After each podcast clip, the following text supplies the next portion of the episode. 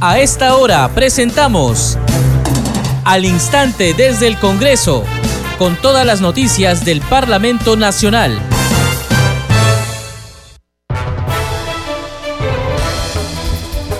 ¿Cómo están? Bienvenidos a su programa Al Instante desde el Congreso. Les saluda Carlos Alvarado y estos son los titulares.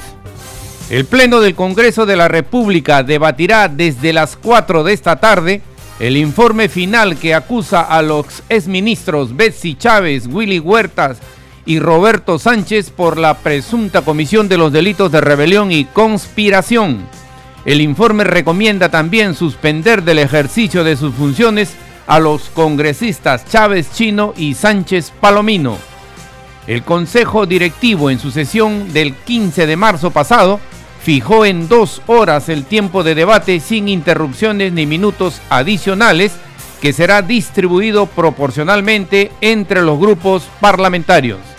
La primera vicepresidente del Parlamento, Marta Moyano, consideró que el informe final contra la ex premier y dos ex ministros será votado hoy, sin la participación de los integrantes de la comisión permanente explicó que para su aprobación se necesitarían entre 50 y 51 votos y que su bancada en las próximas horas tomará una decisión. La legisladora de Fuerza Popular lamentó la agresión de la que fue víctima el congresista Edwin Martínez. El presidente del Congreso, José William Zapata, también se pronunció frente al ataque en Arequipa contra tres parlamentarios mientras cumplían sus funciones en el marco de la emergencia nacional en su cuenta de Twitter, rechazó la agresión contra los congresistas Edwin Martínez de Acción Popular, Diana González de Avanza País y María Agüero de Perú Libre. El titular del Parlamento invocó a la ciudadanía a mantener la calma ante las agresiones que sufrieron los tres parlamentarios. Los congresistas culminaron en la víspera la semana de representación correspondiente a marzo del 2023 la cual tuvo que adelantarse por el paso del ciclón Yaku que afectó distintas regiones del país. Desde el 15 de marzo los legisladores se trasladaron a Tumbes, Piura, Lambayeque, La Libertad, Cajamarca, entre otras regiones, las cuales soportaron intensas lluvias, huaicos y deslizamientos. La Comisión de Descentralización aprobó hoy por unanimidad el dictamen que propone fortalecer el mercado laboral en el país y su reinserción a través de la dación de un certificado único laboral. La Comisión de Justicia aprobó también por mayoría, nueve votos a favor, uno en contra y tres abstenciones el proyecto de ley que establece sanciones a los padres que obstruyan e impidan el cumplimiento del régimen de visitas a sus hijos. La iniciativa crea e implementa el Registro Nacional de Progenitores Obstructores REMPRO.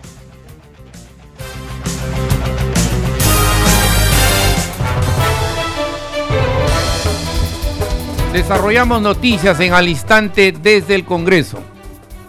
La primera vicepresidenta del Parlamento, Marta Moyano, manifestó que el informe final contra la ex premier Betsy Chávez y dos ex ministros será votado hoy sin la participación de los integrantes de la comisión permanente. Moyano Delgado lamentó la agresión de la que fue víctima el congresista de Acción Popular Edwin Martínez en Arequipa. Escuchemos.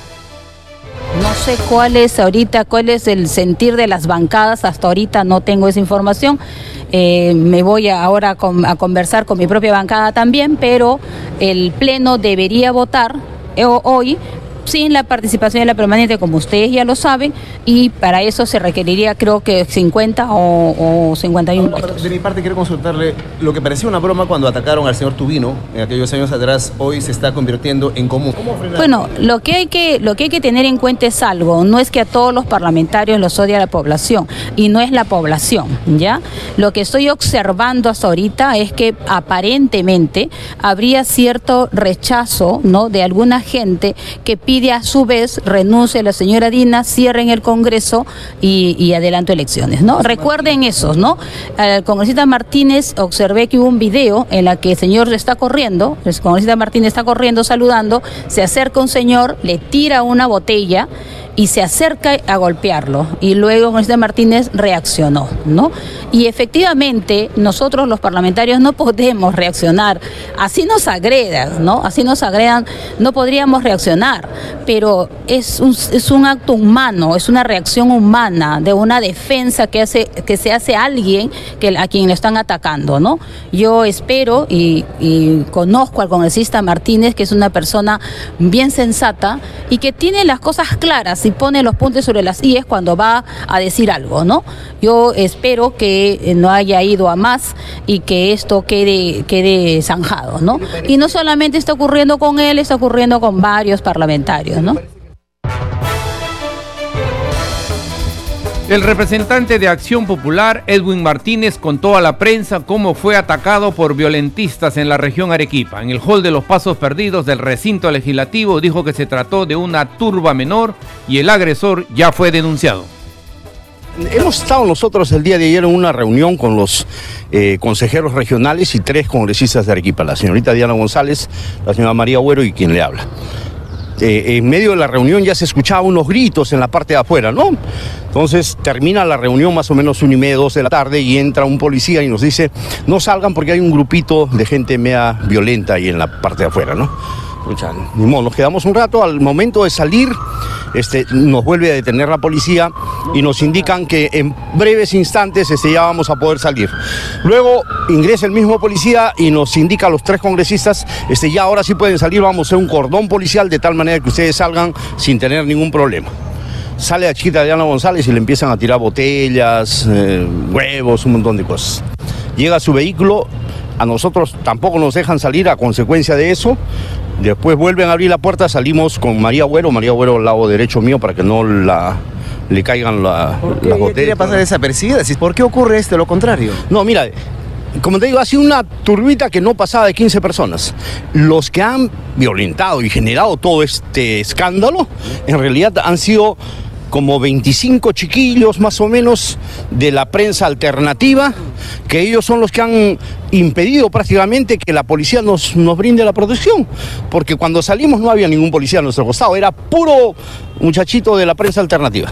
Y los policías no podían ingresar a, a ayudarnos. ¿Qué nos impone la autoridad? ¿En qué momento perdió la policía esta autoridad que antes se burlaban, se mofaban, por ejemplo, el señor Tubino? Desde ahí empezó y la gente lo pasaba desapercibido, se burlaban de los fujimoristas cuando les atacaban. Lamentablemente, eso está sucediendo. ¿Por qué? Porque eh, se le ha quitado muchísimas atribuciones a la Policía Nacional. El policía no te puede tocar porque lo denuncias y a quien este, sale denunciado es el policía por tratar de imponer el orden. Va denunciado, va a denunciar porque No, esto no se está, hecha, está hecha la denuncia, el tipo este de una forma grosera todavía brinda una entrevista a un medio local, Claro. Radio Victoria, que es una radio incendiaria, y, y se da el lujo de decir soy fulano de tal, yo le he roto el polo, le he pegado y todo lo demás. ¿no? Entonces, en eso estamos cayendo. Eh, eh, lamentablemente en el país porque seguimos permitiendo que un grupo de violentistas siga usando el país y usando el país y eso no puede ser, ¿no?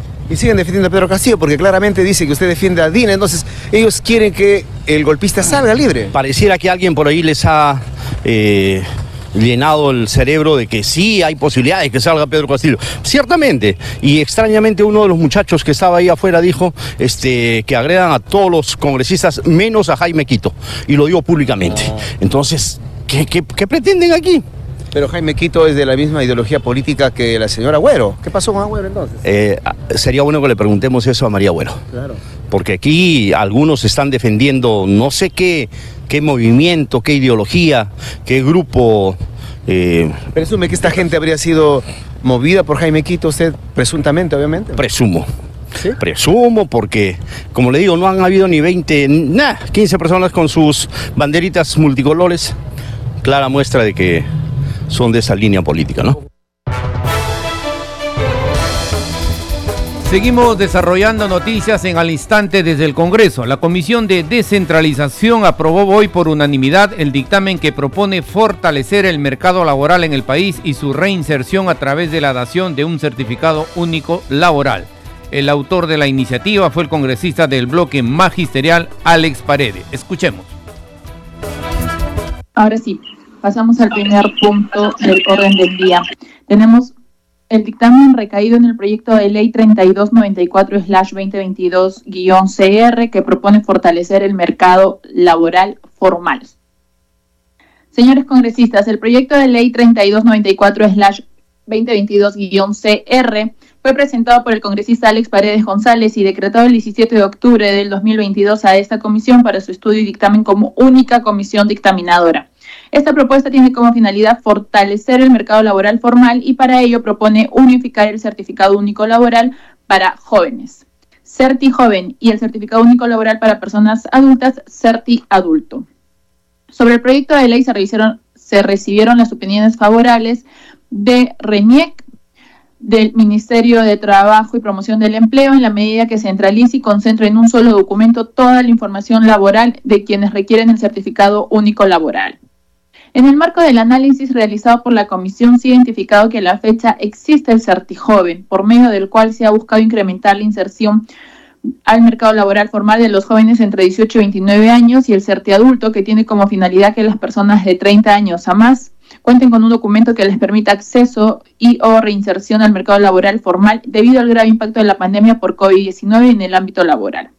Señores congresistas, se ofrece el uso de la palabra. La palabra, Presidenta. Congresista Paredes. Sí, buenos días, Presidenta, y por su intermedio a todos los miembros de la Comisión de Descentralización. Sí, como bien lo, lo ha explicado usted, aquí lo que se busca son varias líneas concordantes con lo que estamos viviendo, ¿no? Este tema de la modernización, de la simplificación, de la centralización, el solidificar o apoyar el tema de la empleabilidad, el no mantener este un límite de edad para tener ese documento eh, que acredite los antecedentes de las personas. Y lo que se busca es centralizar y obviamente también va por el lado de la cuestión económica que va a permitir un, un ahorro. Y lo concordante y valorable es también la posición que, que ha transmitido el propio Ministerio de Trabajo y Promoción del Empleo, que es una de las instancias que maneja la data de la emisión de este certificado. En ese sentido, yo, eh, por su intermedio, solicitaría eh, el apoyo correspondiente de los miembros de la Comisión de Descentralización porque va a ser de beneficio de la población, más allá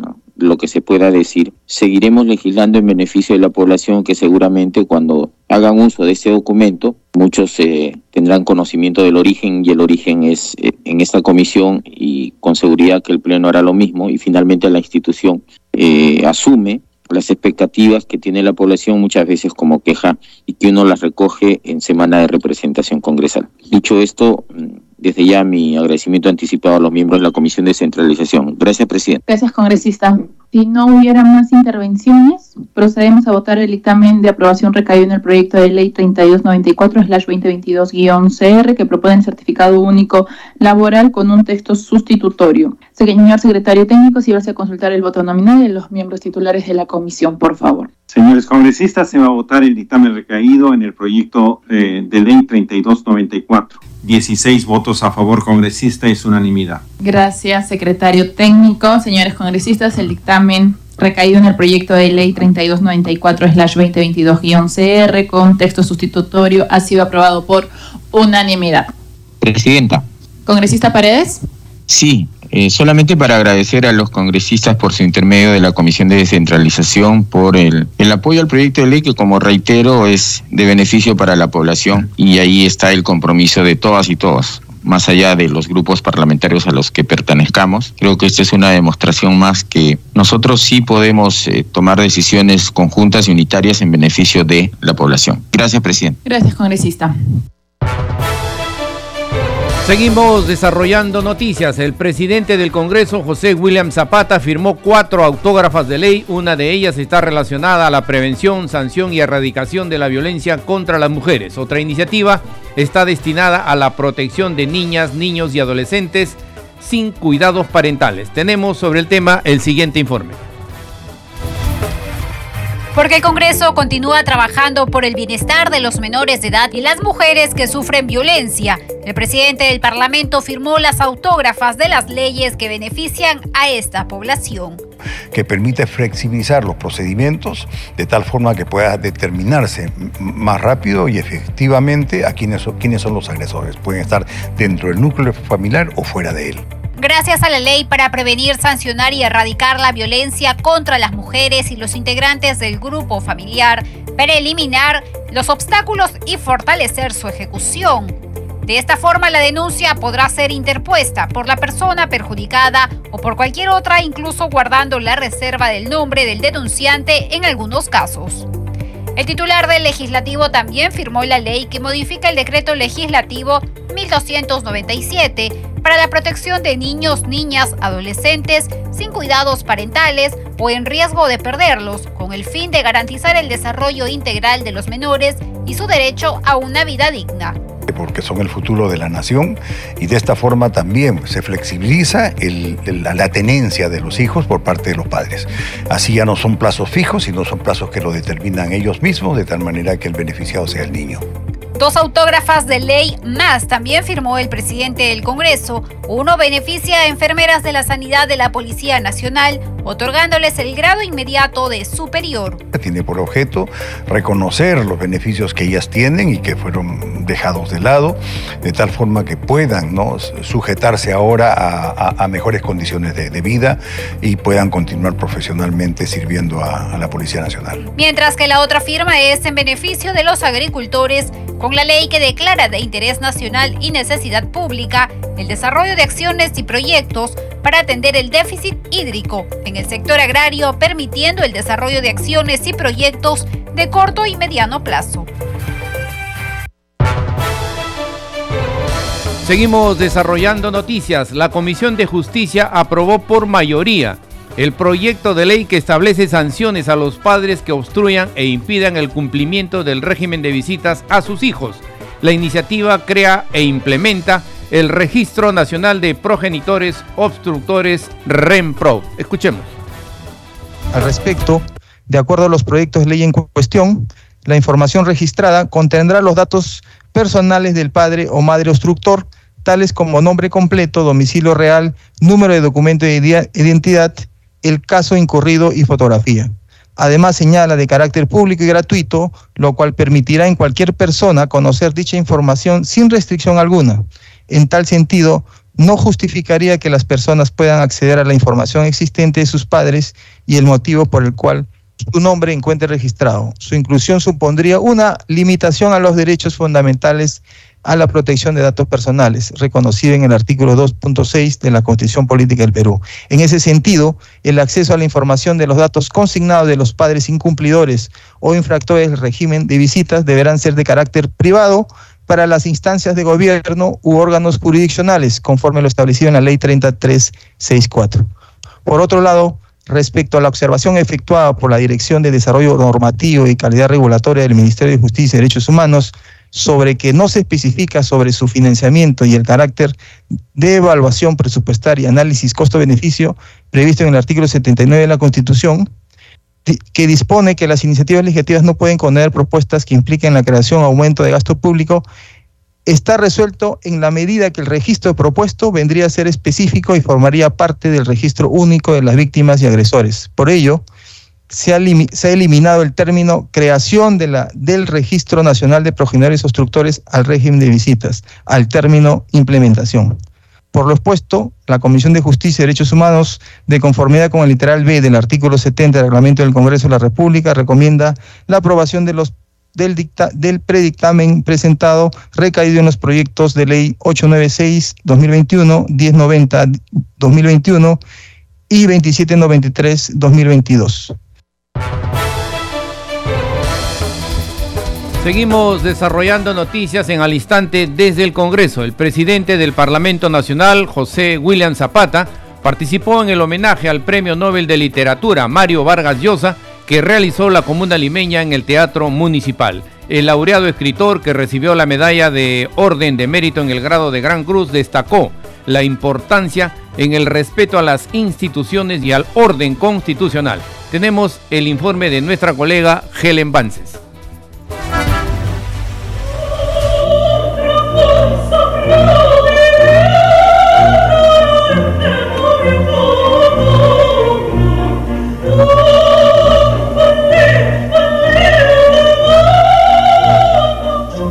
Sinfónica Nacional acompañó la ceremonia de homenaje al Premio Nobel de Literatura. En el palco municipal fue ubicado el presidente del Congreso, José Williams Zapata, por tratarse de la autoridad con el más alto rango en el evento. El titular del Parlamento fue invitado a la ceremonia de condecoración a Mario Vargas Llosa, quien recibió la medalla Orden al Mérito en el grado de Gran Cruz, la de máxima distinción otorgada a importantes personalidades, en este caso por la trayectoria del escritor peruano. En su discurso, el Nobel destacó la importancia en el respeto a las instituciones y el orden constitucional en relación a lo que siempre debe regir en nuestro país. Pero no debemos permitir que esos adversarios de la democracia y de la libertad logren su propósito, porque el resultado sería nefasto para el Perú y nuestras reformas políticas pendientes de acuerdo con el orden constitucional y el Estado de Derecho. Los congresistas de la República asistentes al evento destacaron el mensaje de Vargas Llosa.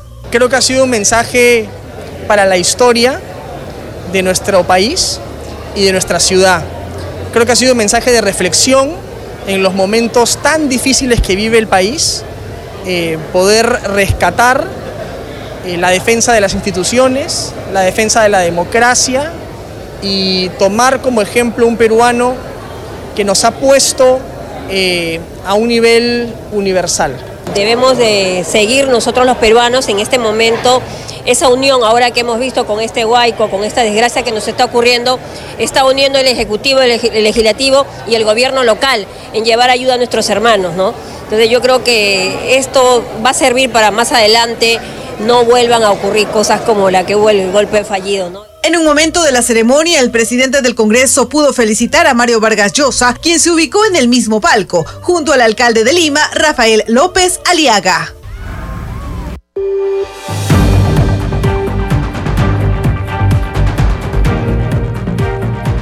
Los congresistas de la República culminaron en la víspera sus actividades de la semana de representación parlamentaria correspondiente a marzo del 2023.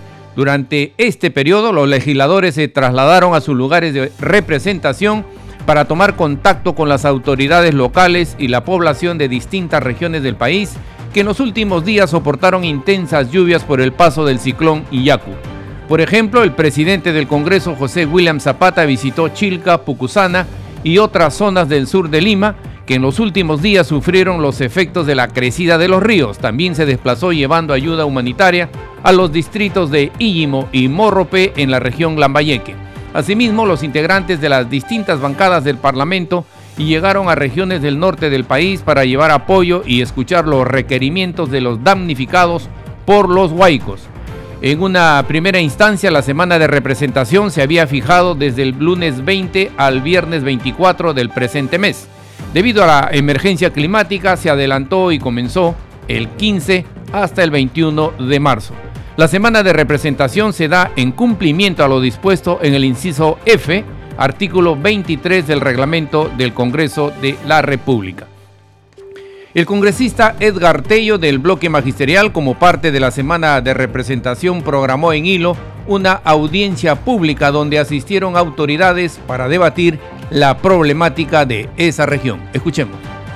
Hemos programado como parte de la semana de representación una audiencia pública con la población para ver la problemática, ver también el problema que tiene la zona especial de desarrollo de Hilo, de la región Moquegua, ver también los productos bandera, ¿no? Que tiene aquí los olivos, el vino y otros productos bandera, las zonas turísticas también, en la cual hemos invitado también a la Cámara de Comercio de, Hilo, Moquegua, ¿no? Hemos invitado también a, a, los señores de NAPU y otras instituciones para poder desarrollar la, la sesión descentralizada el día de mañana y el día escuchar a la población de la problemática que tiene y de qué manera podemos nosotros como Comisión de Comercio Exterior y Turismo apoyarlos y a través también de, del legislativo respaldar para que se puedan atender los pedidos que hace la región Moquegua ante el Ejecutivo. Justamente acá estamos visitando ver las, los olivos, que, comúnmente lo conocemos con las aceitunas rellenas, ¿no? con picanas,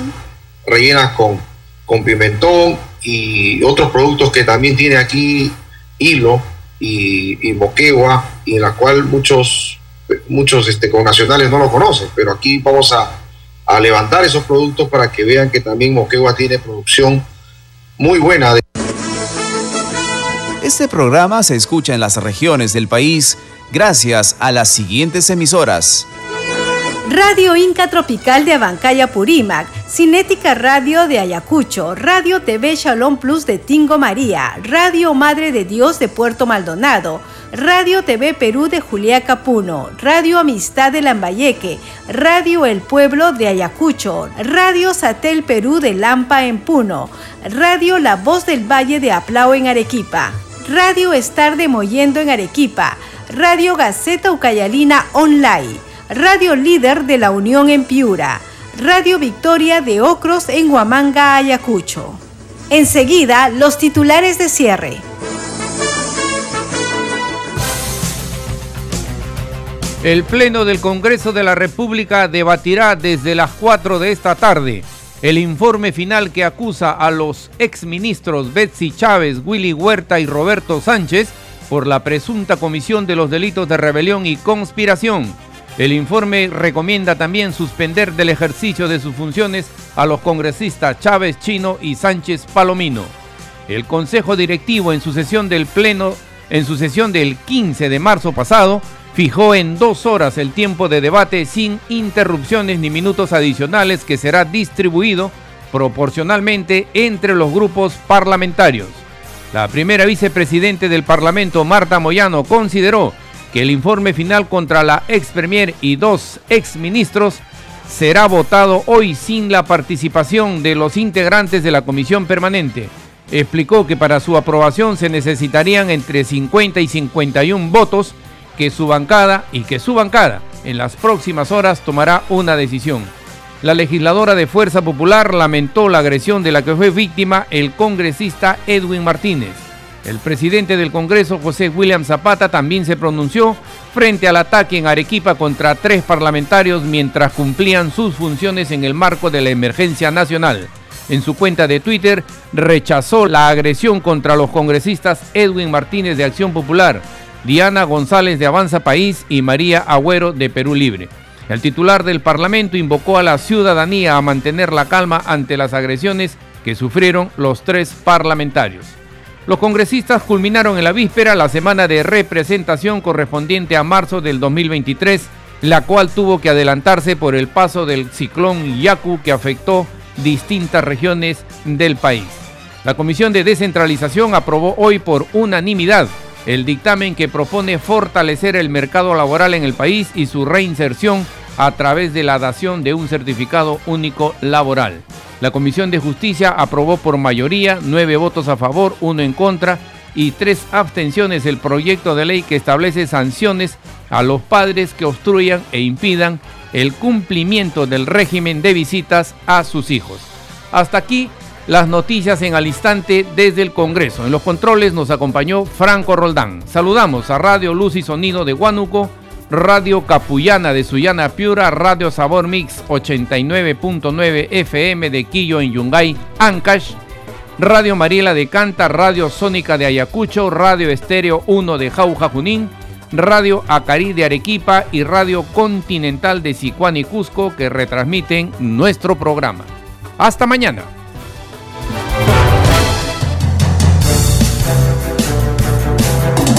Hasta aquí, al instante desde el Congreso, con todas las noticias del Parlamento Nacional.